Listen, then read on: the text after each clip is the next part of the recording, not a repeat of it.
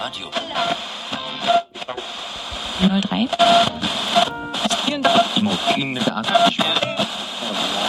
Achtung, Achtung! Hier spricht die Unterschicht.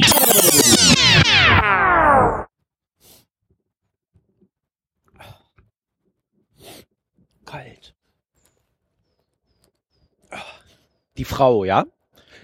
Also das liebreizende Eheweib. Ja?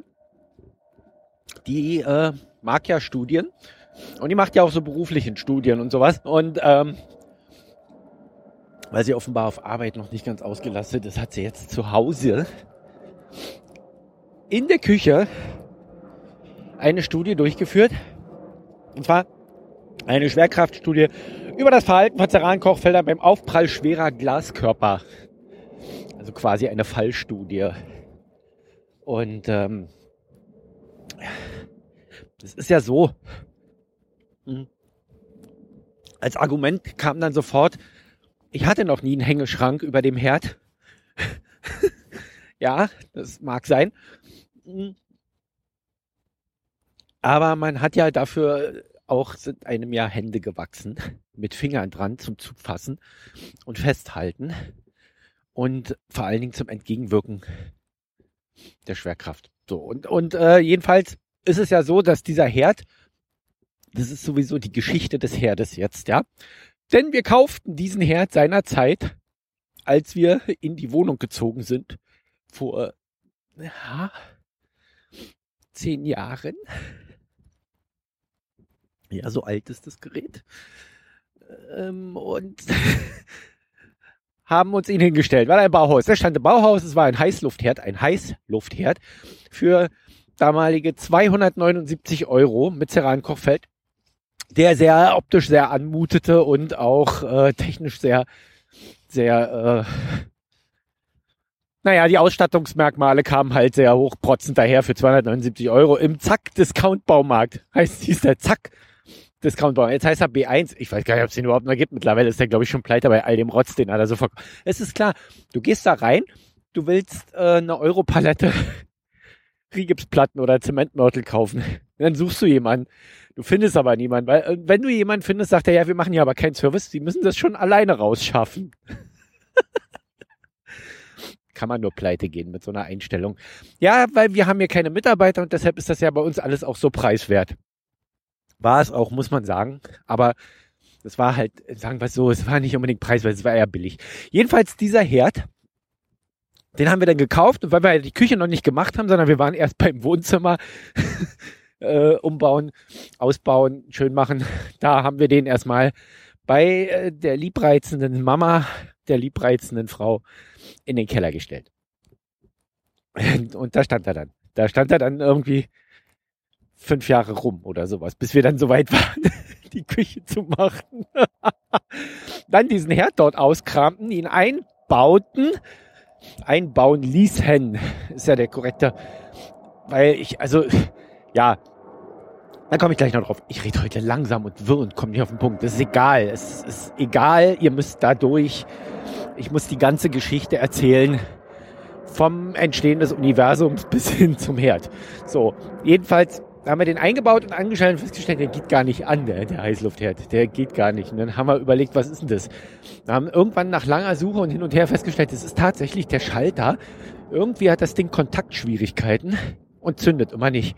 Also, wenn man sich diese Schalter, wenn man schon mal so ein Herd auseinandergenommen hat, dann sieht man, dass da innen einfach auch nur so Kupferkontakte, also wie bei Relais, wie bei normalen Relais, diese Kontakte sind, die man dann in unterschiedlicher, je nachdem, was man dann heizt, wenn man den Regler dreht, die dann zusammengehen oder auseinander. Und dieser Hauptkontakt, der quasi immer verbunden ist, damit dieser Herd immer an ist, der muss irgendwie nicht ganz in Ordnung sein oder verkokst oder er kriegt nicht Vollkontakt oder irgendwas ist da verrußt oder sowas und keine Ahnung. Ich wollte aber nicht dran rumfummeln, weil da hätte ich das ganze Ding irgendwie komplett auseinandernehmen müssen. Also haben wir es mit Kontaktspray gemacht. Das heißt also, wir hatten diesen Herd dann irgendwie nach fünf Jahren eingebaut. Nee. Ach, das war viel später. Die Küche ist ja erst seit, seit drei Jahren fertig, also nach sieben Jahren. nach sieben Jahren hatten wir diesen Herd eingebaut. Das heißt also, wir haben im Wohnzimmer rumgemokelt, dann haben wir irgendwann im Schlafzimmer rumgemokelt, dann haben wir irgendwann im Kinderzimmer rumgemokelt, als das Kind schon da war. Das Kind hatte also gar kein Kinderzimmer. Ich meine, das stört ein 0- bis 2-jähriges Kind auch nicht. Und dann haben wir in der Küche angefangen rumzumokeln irgendwann. Zwischendurch Flur noch und so, klar. Und irgendwann haben wir dann in der Küche angefangen rumzumokeln und das Kinderzimmer, also das, was da mal das Kinderzimmer werden sollte, das wurde dann erstmal die Küche.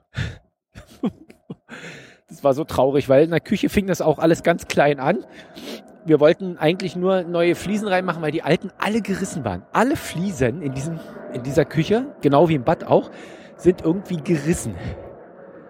Und ich dachte, wir haben doch gar nichts drauffallen lassen, aber die, die waren nicht gerissen, als wir eingezogen sind, weil sie sind alle nach und nach gebrochen irgendwie, als wir dann dort gewohnt haben, ohne irgendwas drauffallen zu lassen, weil die, ich, ich nahm mal an, dass die jetzt nicht vollflächig verklebt waren, aber es war viel schlimmer, als wir die Fliesen hochnahmen, sahen wir, dass der gesamte Boden gebrochen war, also der, der Estrichbelag quasi, der dort auf dem Küchenboden lag, der war komplett gebrochen. Deshalb mussten wir die ganze Küche komplett bis zur Kellerdecke unten rausnehmen dämmen und neuen Estrich rein. Und das in einer Mietwohnung. Ey, ich könnte mir so die Platze ärgern, dass ich da so viel Arbeit und Kohle reingesteckt habe in diese fucking Hütte.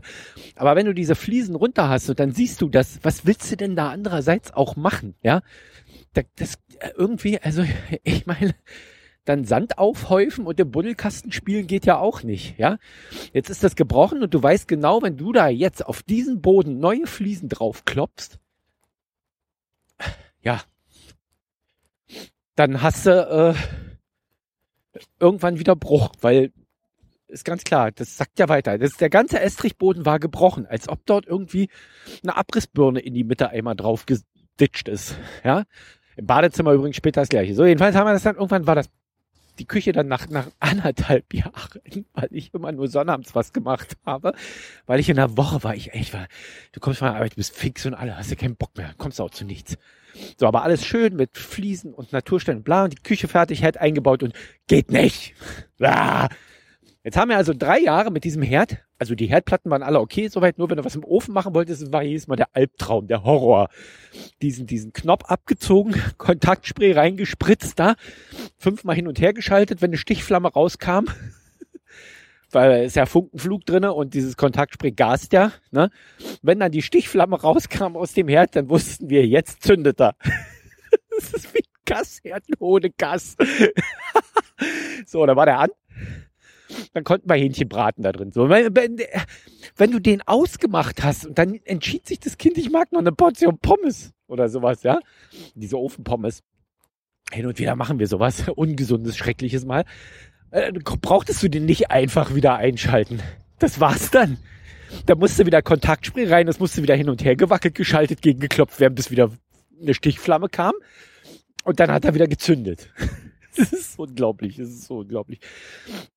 Jetzt hat vor zwei Wochen das liebreizende Eheweib mit dem Kinde Plätzchen backen wollen, nahm die Schüssel aus dem Schrank über dem Cerankochfeld hinaus heraus und äh, vergaß feinmotorisch ähm, einfach die Finger so zusammenzuschließen, dass sie die Schüssel beim Herausnehmen halten, so, so dass sie einfach runterfiel. Platsch! Da war das Cerankochfeld natürlich mitten in der Mitte einmal durch. Ich meine, es ist schon interessant, wie so ein Cerankochfeld von innen aussieht, ja. Erstaunlich billig irgendwie. Na gut, der war ja auch nicht teuer, der Herd. Jetzt habe ich das ganze Ding also irgendwie komplett rausgerödelt. Wir haben ganz schnell nach einem neuen Herd geguckt. Ist jetzt nicht so, dass ich jetzt äh, gerade mal so die Kohle liegen habe, um mal eben einen neuen Herd zu kaufen. Habe ich jetzt also das Geld von meiner Umweltkarte genommen, was ich schon angespart hatte. Das ist jetzt nicht ganz so tragisch, wird halt ein bisschen eng, aber bis März muss ich irgendwie 800 Euro zusammen haben für die nächste Umweltkarte. So, es ist 300 waren halt da. Das heißt also, der Herd durfte nicht mehr für wie 300 kosten, sollte aber trotzdem wenigstens Umluft haben. Heißluft kannst du sowieso knicken, kriegst du für den Preis nicht. Also nur das vom Grill erzeugte, die vom Grill erzeugte Warme einmal durchwedeln, durch den Ofen quasi. Macht aber nichts. Geht genauso gut und was viel besser ist, ist, man muss kein Kontaktspray mehr reinsprühen. Der Herd funktioniert. Aber hab ich mir einen getan da und abgeschwitzt. Für diesen Herd, ich wollte jetzt nicht noch einen Elektriker holen für 25 Euro. Den letzten hat uns ja ein Elektriker angeklemmt, weil ich dachte, kann ich nicht. Hier ist kein Schaltplan dazu, da ist nichts. Da sind irgendwie, kommen drei Drähte aus der Wand. Aber es sind acht Anschlüsse an diesem Herd.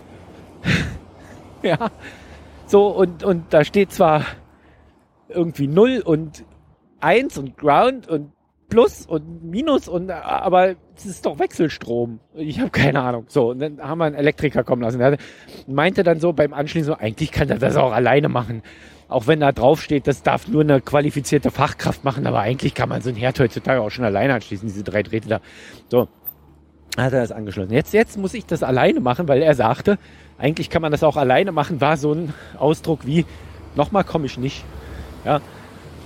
Naja, so, dann, dann stand ich da mit diesem Herd und äh, hatte drei Drähte in der Hand und einen Anschlussplan, der über fünf und vier Drähte war. 380 Volt oder 230 Volt mit drei Her Drähten dran und da bei mir nur drei Drähte rauskam, dachte ich, naja gut, dann ist das wahrscheinlich 230 Volt. Und dann stand aber als Bemerkung darunter, wenn du 230 Volt benutzt, muss dein Kabel mindestens 2,5 mm Querschnitt haben. Bei 380 Volt muss dein Kabel mindestens 1,5 mm Querschnitt haben. Ich gucke mir das Kabel an und denke, das sind aber nur 1,5 mm Querschnitt. Das kann also gar nicht 230 Volt sein. Das hätte doch der Elektriker so jetzt niemals. Ja, hat er aber es ist ja auch nicht das Kabel, was, was mitgekam, mit, mitkam mit dem Herd oder irgendwas, sondern es ist das Kabel, was aus der Wand kommt. Was, was soll da jetzt? So, nachgemessen hat er jetzt wahrscheinlich auch nicht den Querschnitt. Aber gut, ich habe das dann irgendwie, ich dachte, nee, wenn es 380, ich muss das vorher messen. Wenn ich das falsch anklemme, bei 230 und es sind 380, macht's Puff im Herd. Wenn es aber 380 sind und ich aber nur drei Drähte habe, vier brauche, dann weiß ich nicht, welchen ich jetzt weglasse. Macht vielleicht auch wieder Puff im Herd. Nein, nein, nein, nein, nein. Das messen wir. Und ich habe ja mal ein Messgerät gekauft, das geht aber nur bis 250 Volt. Na, ich mich nicht getraut, das daran zu halten. irgendwann dachte ich, bin ich bescheuert? Jetzt steht dieser Herd hier und ich klemme ihn nicht an und wir müssen wieder auf den Elektriker warten. Das dauert dann auch wieder eine Woche. Da kann ich nicht mit leben. Ich probiere das jetzt. Dann habe ich stand ich da. Achso, zunächst mal habe ich vom alten Herd die Drähte abgeklemmt und habe die so äh, gespannt, entspannt beiseite gelegt und dann macht's pff, war die Sicherung noch drin. Ich hatte die Sicherung rausgenommen vor Tag, aber das liebreizende Eheweib war ja, waren ja Fan, hat dann äh, sich gedacht, ich back mit dem Kind nochmal Plätzchen, mache ich also nochmal an.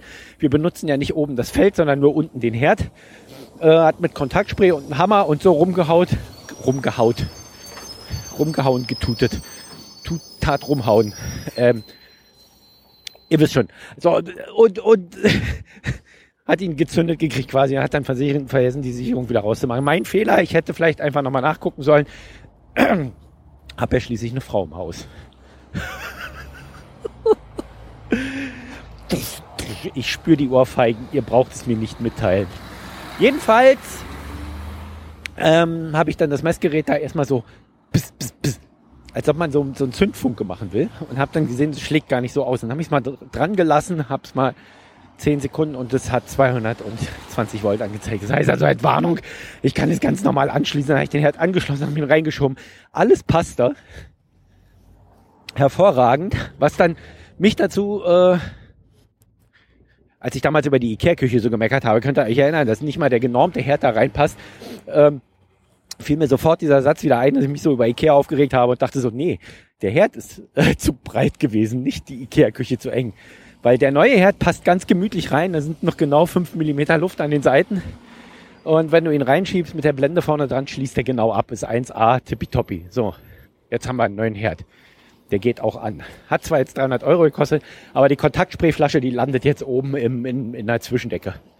Zwischen dem Aceton und dem Silikon. Bis denn, ciao. Das war Potthorst. Schalten Sie auch morgen wieder ein, wenn es heißt Irgendwas ist ja immer, immer.